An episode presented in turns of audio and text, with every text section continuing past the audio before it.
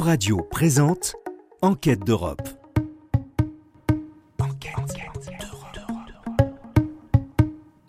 Bonjour à toutes et à tous pour cette nouvelle émission d'Enquête d'Europe sur Euradio. Nous sommes Marie et Hatzel, deux étudiantes en Master 2 de Sciences politiques de l'Europe. Nous nous retrouvons aujourd'hui pour parler de l'éducation sexuelle en milieu scolaire. En France, c'est la loi Aubry du 4 juillet 2001 qui prévoit la mise en place de trois séances d'éducation sexuelle annuelles par groupe d'âge homogène au sein des écoles, des collèges et des lycées. D'après le Haut Conseil de l'égalité, 25% des écoles répondantes déclarent n'avoir mis en place aucune action ou séance en matière d'éducation à la sexualité. En 2018, Marlène Schiappa rappelait même aux recteurs d'académie d'appliquer cette loi, mais les personnels de l'éducation nationale ne sont que très peu formés à l'éducation à la sexualité. Pour parler de ce sujet, nous avons le plaisir d'accueillir aujourd'hui Dr Capote. Vous êtes militant de la lutte contre le sida, vous intervenez depuis une vingtaine d'années dans les lycées et centres d'apprentissage d'Île-de-France comme animateur de prévention. Vous êtes également chroniqueur pour le magazine féministe Cosette. Bonjour. Bonjour. Notre deuxième intervenante est Madame Françoise de Bourg-en-Parc Williamson. Donc, vous avez été professeur en lycée. Vous avez également accompagné euh, le médecin Henri Joyeux pour parler de, de, ce sujet auprès de groupes de jeunes. Et vous avez été élu, élu national pendant 13 ans en tant qu'administrateur d'un mouvement familial. Bonjour. Bonjour. Donc, première question pour Dr Capote.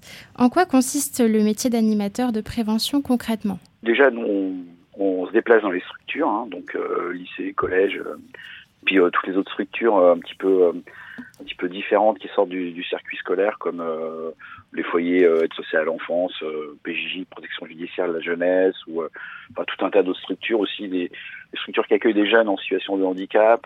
voilà, donc c'est assez large en fait. C'est pas que le scolaire, et c'est toujours à la demande de l'établissement en fait.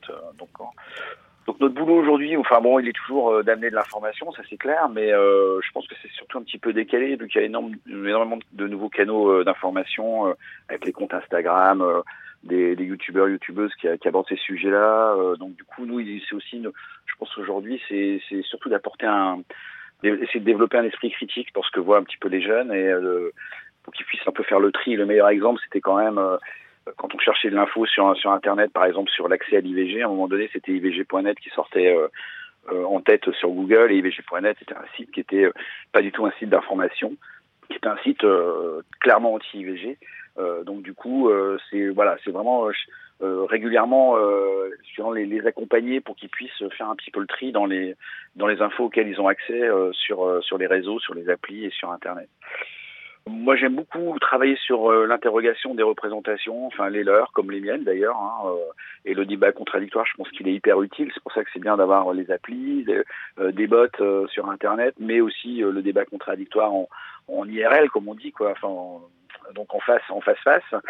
Et puis voilà, donc c'est aussi d'être le plus inclusif possible, sortir de de l'hétéronormativité, pas oublier les minorités de genre, être vraiment très très large dans sa manière d'aborder les choses pour que tout le monde se sente inclus. Et puis euh, le but, c'est quand même qu'ils repèrent aussi les structures et les personnes ressources pour eux, parce que en fait, on reste deux heures avec eux, et puis ensuite, je ne les revois pas forcément, et c'est hyper important qu'ils puissent repérer ça pour s'appuyer effectivement sur sur ces structures. Et puis, ben, leur faire comprendre que la bah, sexualité, elle va bien au-delà de l'acte pénétratif et de la, la procréation, hein, que c'est Aujourd'hui, on est beaucoup moins hygiéniste dans nos, dans nos séances de prêve. On parle moins, un peu moins des IST, de la contraception, et beaucoup plus largement euh, du plaisir, de la rencontre, de tout un tas de, choses qui étaient moins abordées avant. Voilà, en gros, pour faire un petit peu rapidement le, un peu l'état des lieux de ce qui me vient en tête. Et vous, Françoise, de quelle manière avez-vous abordé l'éducation sexuelle euh, dans votre carrière au sein du milieu scolaire alors d'abord, euh, mes élèves, euh, en terminale, première, seconde, je me rendais compte qu'il n'y avait pas tellement de, dialogue avec leurs parents. Euh, ils attendaient, ils n'attendaient plus rien de l'école comme ça en fin de carrière, en quelque sorte, scolaire. Et puis donc en, 2000, en 2015, la dernière fois, j'avais organisé, j'ai organisé beaucoup de conférences et j'ai organisé une conférence qui s'appelait Santé, amour, sexualité, petit enfant, émerveille-toi, et même pour les grands et même les, on va dire, les adultes et les parents étaient invités. Et en fait, euh, c'était pour un peu réconcilier la parole entre parents et enfants. Bon, moi j'ai 72 ans, alors euh, à mon âge, si vous voulez, on n'a pas eu d'éducation sexuelle. Donc, je voulais absolument euh, pallier cela. J'ai donc des enfants, des petits-enfants, j'en ai sept et j'en ai maintenant trois ados. Et je me rends compte que que bah, l'idéal, c'est vraiment de les aider à dialoguer et à être informés tout jeune, tout jeune, tout jeune. Et c'est là où Henri Joyeux était absolument merveilleux. Il a écrit des livres sur, la, sur le sujet, plein de livres, des petits livres pour 3, 7 ans, 7, 14, etc. Et après ces conférences, j'avais un flot de parents qui m'appelaient en me disant mais c'est extraordinaire. Euh, ah, j'osais pas parler. On a parlé toute la nuit. C'est la première fois. Enfin, je me souviens d'un ami un peu, un peu coincé que je lui avais dit viens absolument et tout. Il me dit c'est la première fois que j'ai parlé avec mon fils. Son fils avait déjà 15 ans, quoi, quand même. Euh, je me souviens d'autres parents qui me disaient ben non, on va pas venir à cette conférence parce qu'ils sont trop jeunes pour parler de sexualité. Les gamins, ils avaient 13 ans. Puis dans cette famille-là, bah tiens, il y avait une fille euh, la fille aînée qui s'est retrouvée enceinte, on peut dire, euh, deux mois après, alors qu'elle était déjà très enceinte. Personne ne s'en était rendu compte, elle n'avait rien dit à ses parents. Donc oui, je me suis dit, ce qu'il faut, c'est réconcilier ces gens-là. Et surtout, Henri Joyeux, son maître mot, c'est prévention. Prévention, prévention, prévention. Prévention dans l'information aussi bien. C'est-à-dire qu'un petit de 3 ans, et ça j'ai eu ça chez moi, dont la maman va accoucher ma belle-fille, et qui me dit, ben maman, moi je voudrais aller avec elle à l'hôpital, euh, je sais pas quoi, mais comment, comment va sortir le bébé et tout. J'expliquais tout très facilement, à son niveau. Et le gamin, il s'endormait aussi sec. Il avait compris qu'il pouvait pas être en train de, de, regarder sa mère souffrir, euh, etc. Il pouvait rien faire pour aider, et voilà. Et au fur et à mesure, j'ai eu, je vous donne un autre exemple marrant. J'ai un de mes petits-fils qui avait peut-être 4 ou 5 ans un jour dans la salle de bain. Je les gardais. Puis je voyais qu'il restait à la porte ouverte. Je lui dis, écoute, tu peux pas fermer la porte. Euh, je vais faire ma toilette maintenant. Alors, je voyais qu'il disait rien, mais qu'il y avait quelque chose à dire. Et je lui dis, tu sais, les grandes, les vieilles grand-mères à poil, c'est, c'est pas très fun. Alors, il me regarde, il me dit, si. Je dis, ah bon? Il me dit, parce que c'est pas pareil. Je dis, ah bon? Elle raconte. Et il me pointe ses deux doigts comme ça pour me montrer. En fait, il voulait me dire je sais qu'une fille et un garçon, c'est pas pareil. Donc il me pointe ses deux doigts sur les seins, sur son sexe, et il me fait c'est pas pareil. Et ben j'ai dit bah bien sûr, c'est pas pareil, t'as raison. Tout simplement, il a fermé la porte. Il avait eu la réponse qu'il voulait à ce moment-là. Et surtout, il voulait me dire je sais que t'es pas pareil. C'était tout. C'est plein d'exemples comme ça. La loi Aubry du 4 juillet 2001 prévoit la mise en place donc de trois séances d'éducation sexuelle annuelles dans les écoles par niveau, dans les collèges et dans les lycées également. Qu'en est-il? Bah, moi, je pense que c'est, déjà, il faut, reconnaître que c'est quand même difficile à organiser euh, et qu'on se rend pas toujours compte. Mais sur le terrain, euh, quand une infirmière, par exemple, organise, euh, je sais pas, 13-15 séances pour des classes de seconde dans un gros lycée général, bah, c'est une usine à gaz, quoi. C'est-à-dire qu'il faut que tous les profs soient d'accord, il faut tout ce qui donne des heures. Euh, franchement, c'est euh, faut quand même euh, le dire quand même, c'est compliqué. Euh, c'est vrai que beaucoup de gens parlent sur le fait que c'est pas toujours réalisé, mais euh, franchement, ils mettent pas forcément les pieds sur le terrain parce que c'est compliqué à organiser déjà techniquement. Bon, ça il faut quand même le dire. Après, il y a effectivement, il y a aussi des gens qui, freinent, ça c'est sûr, mais globalement, c'est quand même pas facile. Euh, maintenant, il faudrait aussi qu'il y ait une rémunération des intervenants et des intervenantes et des structures qui soit à la hauteur de ce qu'on veut en fait. C'est-à-dire que si on demande qu'il y ait euh, que tous les jeunes aient euh, trois séances par an dès la primaire, bah, ça veut dire qu'il faut payer des gens pour le faire parce que le bénévolat à un moment donné c'est bien gentil, mais les gens c'est aussi un travail quoi. Surtout si on veut avoir des vrais professionnels qui viennent pour aborder ce sujet qui est pas un sujet forcément facile à aborder. moi je pense que c'est important de rémunérer les gens, donc ça veut dire qu'on débloque des budgets. Donc ça c'est quand même un frein important aussi l'air de rien. Alors des fois, on anticipe euh, des craintes euh, vis-à-vis des réactions de parents d'élèves ou autres. Franchement, souvent, elles sont souvent à tort, parce que je pense qu'il y a pas, même, pas mal de parents d'élèves qui sont quand même assez contents de se dédouaner de cette partie-là euh, ah, ah. vis-à-vis de l'éducation nationale. Alors il y en a, hein, bien sûr, il y en aura toujours. Mais moi, je n'ai pas l'impression que c'est un gros pourcentage. Et puis des fois, ça râle, mais après, derrière, ça se fait. Et Bon, on a le même problème quand on fait la réduction des risques sur les drogues, euh, où il y a toujours euh, ce petit côté moral qui vient en compte. Mm. On, on, nous parle, on parle de l'interdiction et en fait euh, pas du tout. Quoi. On peut, on peut travailler sur la responsabilisation aussi des personnes quand elles consomment. Quoi. Donc ça c'est important. Et puis il y a quand même des séances qui sont faites, qui sont pas euh, toujours visibilisées. Il n'y a pas que les associations extérieures. Il y a, je pense qu'il y a des profs qui se sont formés quand même, l'air de rien. Mm. Il y a des profs qui l'abordent dans leur sujet. Ça peut être une prof de français, par exemple, qui va bosser avec les jeunes sur des textes LGBT américains, par exemple. Bah, je trouve que ça fait partie de ces séances de prêve, en fait. Enfin, il y a plein de petits spots comme ça qui peuvent être faits et qui peuvent être intégrés à ces séances de prévention et qui sont, qui sont pas forcément comptabilisés, mais qui existent en fait. Oui, euh, alors justement, j'ai quelque chose à vous dire. Je sais pas, est-ce que vous connaissez les, les, ateliers Mission XY et puis euh, Cyclo Show? Qui sont sur. Euh, sur oh, donnés dans toutes les écoles, enfin, c'est dans le milieu scolaire. Et c'est. J'en jamais vu. Alors, c'est formidable. Moi, je, je, sais parce que j'ai quelqu'un de très proche qui le fait depuis des années. C'est évidemment, comme vous venez de le dire, c'est du bénévolat mais c'est fait par des parents qui ont souvent, bah, cette personne que je connais a, beaucoup d'enfants, cinq enfants, donc connaît bien le sujet. Alors, ce sont des, il y a Mission XY, ce sont des ateliers père-fils. Euh, en milieu scolaire, hein, pour les garçons entre 11 et 15 ans, et ils sont avec leur père, ou, alors maintenant que les familles sont un peu éclatées, ils peuvent être avec un oncle, un parrain, etc. Ça dure 6 heures, c'est très ludique, interactif, et c'est pour aborder avec euh, sérénité bah, le, la question de la puberté, des changements du corps, pour essayer de s'émerveiller. Et ils sortent tous avec des étoiles dans les yeux, quoi, parce que ça aide et le père et le fils, et surtout ça noue la relation. Et alors il y a la même chose pour les filles, ça s'appelle Cyclo Show, c'est un atelier mère-fille. C'est plus jeune, c'est pas 11-15 ans, là, c'est 10-14 ans. Comme on sait, les filles, elles sont quelquefois mûres un tout petit peu plus vite. Et c'est scientifique et poétique à la fois. C'est euh, vraiment j'ai j'ai euh, vu plusieurs extraits de séances et puis alors ça suit même avec cycle en scène pour les filles de 15-18 ans qui se posent des questions et tout ça. Et en fait, on aborde l'affectif, le relationnel, le sexuel, etc. Et vous savez qu'en 10 ans, ils ont vu déjà 60 000 jeunes. Et ils sont très demandés et très appréciés parce que j'ai une autre fille qui est euh, en milieu scolaire, qui est prof aussi en terminale, et qui a vu venir euh, donc euh, ces ateliers qui, qui, dit mais c'est formidable le, retour des, des, parents et des enfants. Tout le monde était content, quoi, vraiment. Et, et ça rejoint mon idée que la famille doit pas se dédouaner, vous, je crois que vous avez dit ça tout à l'heure, sur euh, l'école pour informer. C'est le premier lieu, c'est la famille. Et quand l'enfant arrive assez informé, du coup en milieu scolaire, il n'y a pas de problème parce que les parents sont contents d'avoir le complément et les enfants aussi.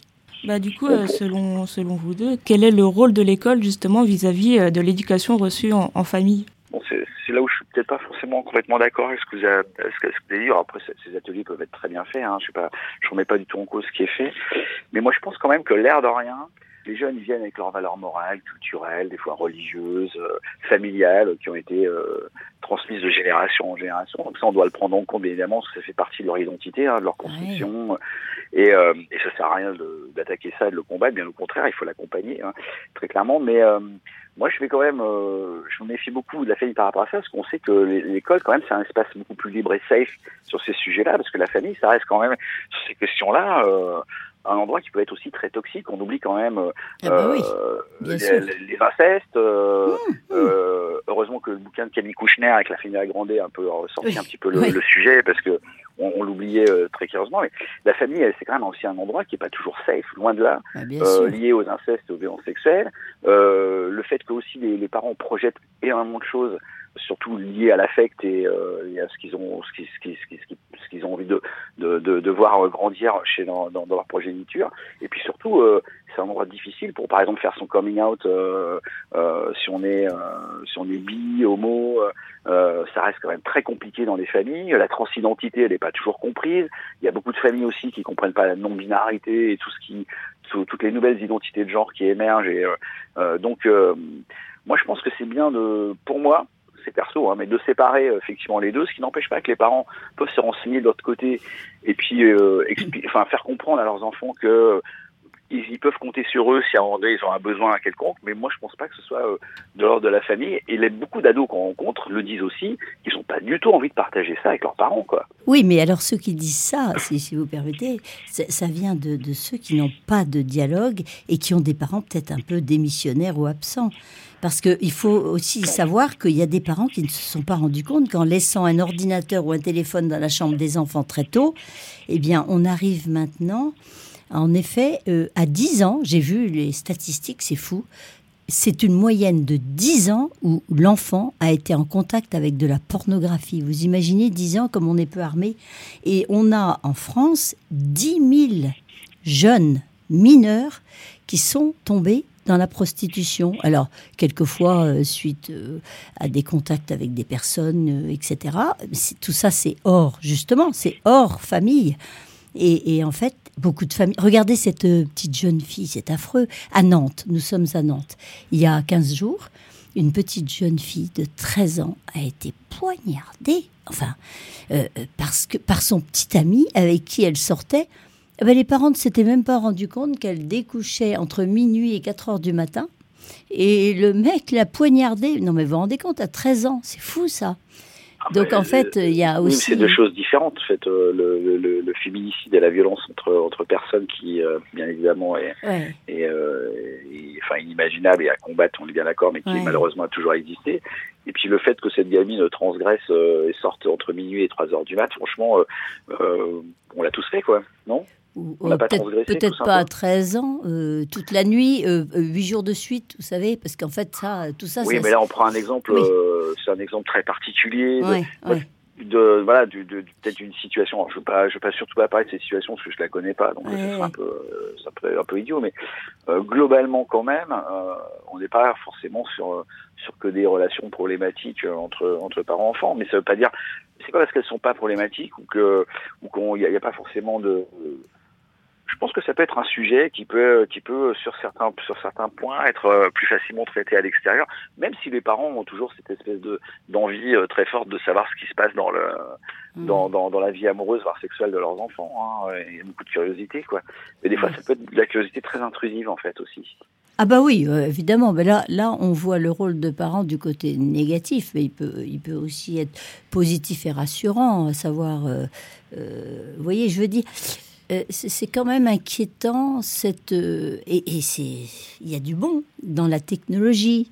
Tout ce qui s'est développé, c'est formidable. On communique beaucoup mieux, mais quand même, il y a quelque chose qui est un peu dangereux, c'est que maintenant, un gamin qui a utilisé la tablette de ses parents eh ben, sans faire exprès, il va euh, être enseveli, même à 7-8 ans, par parce qu'il fait des petits jeux, et tout d'un coup, euh, il va un peu sur Internet parce qu'il fait un jeu, etc., il télécharge, et tout d'un coup, pouf, une avalanche de, euh, de, de porno qui le traumatise. Moi, j'ai rencontré mais tellement de jeunes qui ont été traumatisés par des images, qui se sont sentis mal après, qui après ils ont, ou alors il y en a qui ont été dans l'addiction à cause de ça, mais très jeunes, pas armés, je veux dire, vous voyez, ils avaient même pas, ils savaient même pas comment euh, les choses se passaient. Et puis alors il y a une autre, il y a un autre danger, c'est que ils s'imaginent que ce qu'ils voient, les images qu'ils voient en porno ou autre, eh ben, c'est ça. L'amour, c'est ça. Les relations sexuelles, résultat avec les filles, bah, ils les traitent comme des Kleenex. Allez hop, je t'enfourche, j'essaie de faire ceci, cela que j'ai vu, euh,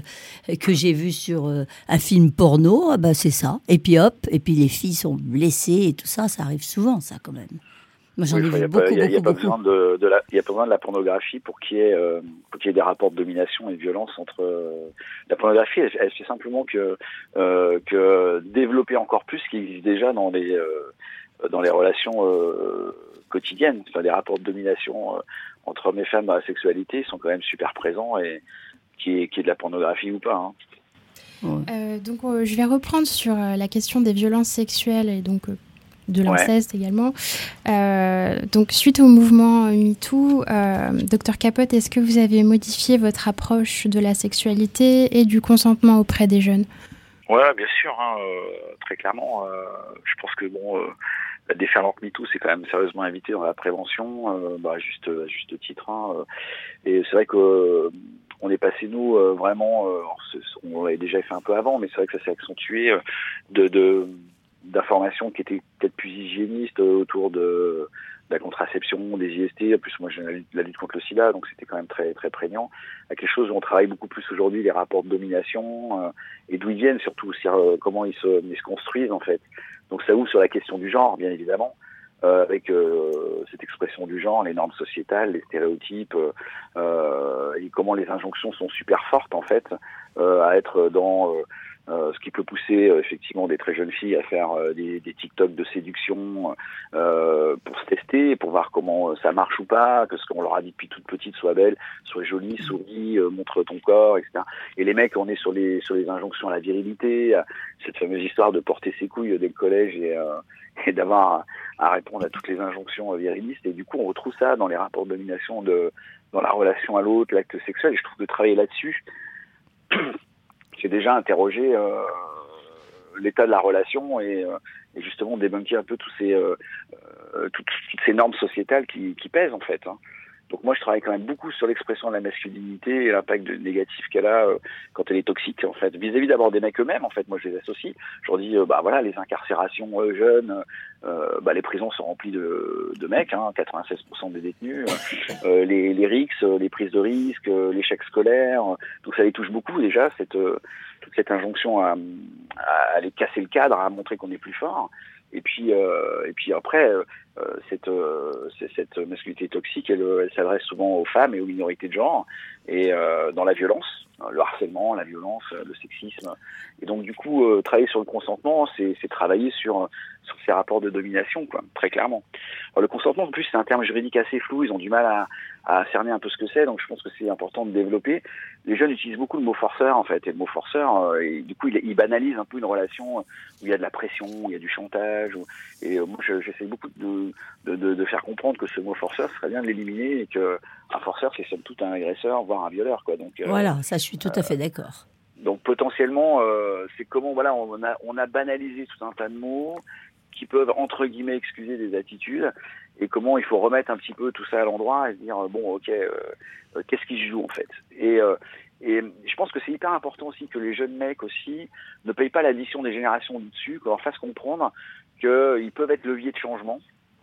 Euh, c'est un peu ce qu'on attend d'eux et ce qu'on ce qu'on a envie qu'il se passe. Euh, parce qu'en ce moment, euh, forcément, avec MeToo, il y a, y, a, y, y a plein de mecs qui chargent à juste titre. C'est des générations au-dessus, donc moi, je pense qu'eux, ils peuvent être aussi des leviers de changement à condition de travailler tôt quoi, sur ces sujets-là, bien évidemment. Ouais. Oui, c'est pour ça que je trouve qu'il faut beaucoup, beaucoup, pour les jeunes, leur parler de respect, euh, d'écoute, et surtout aussi, il y a une autre chose, je trouve que quelquefois, on a tendance un petit peu trop à séparer le sexuel de l'affectif, du relationnel. Or, or, je trouve que c'est un tout. Enfin, la relation, euh, sauf si c'est une relation tarifée qui est uniquement sexuelle, et là, on sait ce que euh, est-ce que celui qui achète et celui qui, qui vend. Hein. Mais sinon, dans la relation des jeunes, on trouve tellement. Si vous saviez, moi, j'étais devant des des groupes de 2000 jeunes. Je me suis à la trocardière, là, avec euh, Joyeux. Je, ramassais les questions. On leur demandait de mettre H ou, euh, garçon ou fille, et puis leur âge. Mais, et puis donner des, des questions euh, sans, sans, donner leur identité. Vous n'imaginez pas ce que, j'ai lu. À savoir, mon petit copain me force à ceci, cela. Est-ce que c'est normal? Et j'ai pas. Et toujours, toujours, j'y reviendrai ces jeunes étaient dissociés de leurs parents. Leurs parents n'étaient pas au courant. On a eu des jeunes qui disaient Je suis enceinte, je sais pas quoi. Euh, mon, mon, mon, copain me viole avec ses copains tous les, samedis, tous, tous les samedis. Et beaucoup de jeunes filles blessées. Beaucoup, quand même. Ça, ça faut reconnaître que les. Alors maintenant, bon, elles se réveillent. Et le MeToo est très bon parce que ces jeunes filles, euh, comme les garçons, savent qu'on ne peut pas forcer et que c'est toxique tout ça je pense que là, il y a un progrès, effectivement, comme vous le disiez. Quoi. On peut, peut aider les mecs à revoir leur comportement. Euh, je te prends, je te jette, quoi. Hein sur euh, une vision un peu plus européenne de la question, l'éducation sexuelle euh, à l'école ne met pas tout le monde d'accord. Il y a beaucoup de désinformation à ce sujet, comme quoi ces cours influeraient sur la sexualité des enfants ou euh, que mettre en place des cours d'éducation sexuelle, c'est euh, instaurer la pédophilie dans le milieu scolaire. Ainsi, certains pays ont pris la décision de supprimer, voire même d'interdire les cours d'éducation sexuelle. C'est le cas notamment de la Roumanie en juin 2020, où un texte de loi supprime l'obligation d'intégrer une éducation complète à la sexualité dans les programmes scolaires, qui n'a été adopté que quelques mois auparavant. Et à l'inverse, euh, la Suède et les Pays-Bas développent les cours d'éducation sexuelle comme nulle part ailleurs en Europe. Et ces exemples nous montrent qu'il semble donc plus efficace de parler aux jeunes de la sexualité positivement et dans une approche égalitaire, comme nous en parlions auparavant. Euh, cela contribue à réduire les risques associés à la sexualité, c'est-à-dire les grossesses non désirées, les infections sexuellement transmissibles, forcément, et euh, les violences en tout genre. Pensez-vous euh, qu'au regard des autres pays européens, nous sommes plutôt en retard en matière d'éducation sexuelle? Euh, Bon, franchement, la, quand la liste qu'on a un petit peu donnée, euh, les pays qui reculent euh, sur tous ces sujets-là, on va pas se mentir, en général, c'est souvent un petit fond hyper réac et c'est souvent lié à de l'homophobie. ils veulent pas qu'on parle d'homosexualité à leurs enfants, comme si les personnes homosexuelles ou bisexuelles n'existaient pas. c'est aussi une lecture hyper patriarcale de la sexualité, c'est-à-dire que l'accès à l'IVG, euh, on a voilà, on a tout un tas de mecs qui prennent des décisions à la place des femmes. Oui, on est un peu, en, retard certains pays. Les pays, on parle beaucoup des pays du Nord, on parle beaucoup du Québec, on parle beaucoup de la Suisse même aussi où il se passe des choses intéressantes. On est toujours assez frileux en France, on ménage vraiment sur la, la, la, la, chèvre et le chou tout le temps et il y a un petit fond réac euh, assez fort dans ce pays quand même parce que le mariage pour tous et pour toutes, été un grand moment quand même. On a avec des débats houleux, des manifs. Les gens, les gens, les, gens ont tout de suite été hyper violents dans cette, euh, dans, dans, dans, face à, à, ce qui se passait. Donc euh, heureusement, nos jeunes, ils ont Netflix, des séries étrangères, parce qu'en française, euh, moi franchement, j'en ai aucune en tête, euh, qui, euh, même s'il y a des gens qui s'y attellent, Ovidie fait des trucs intéressants, enfin, mais globalement, bon, on est un peu, oui, on est un, un peu à la ramasse, c'est sûr, mais sur un bon petit fond euh, quand même d'homophobie et de et de, de, lecture patriarcale de tout ce qui touche là. Et, bien évidemment, c'est sur les mêmes, c'est ceux qui sont privilégiés qui veulent surtout pas qu'on rentre, qu'on vienne dans leur précaré, quoi. Oui, oui. Euh, euh, par contre, je me disais, il y a le respect, la tolérance, mais pas de doute, il faut parler. L'homosexualité, il faut en parler. C'était tabou autrefois et ça a amené des jeunes, beaucoup de jeunes à des suicides, ça, on est bien d'accord. Mais c'est pour ça que si on en parle tôt, je pense, eh bien, un enfant qui se sent peut-être homosexuel, qui ne sait pas, qui, euh, en grandissant, il va parler à ses parents. Et du coup, s'il y a un dialogue, pareil à l'école, ça va compléter, vous comprenez? Et il n'y aura pas cette, euh, cette agressivité euh, ou cette homophobie qui se développera s'il y a plus d'informations un plus d'informations. Et l'information, c'est de, dire que chaque être est différent. Il n'y en a pas un de pareil.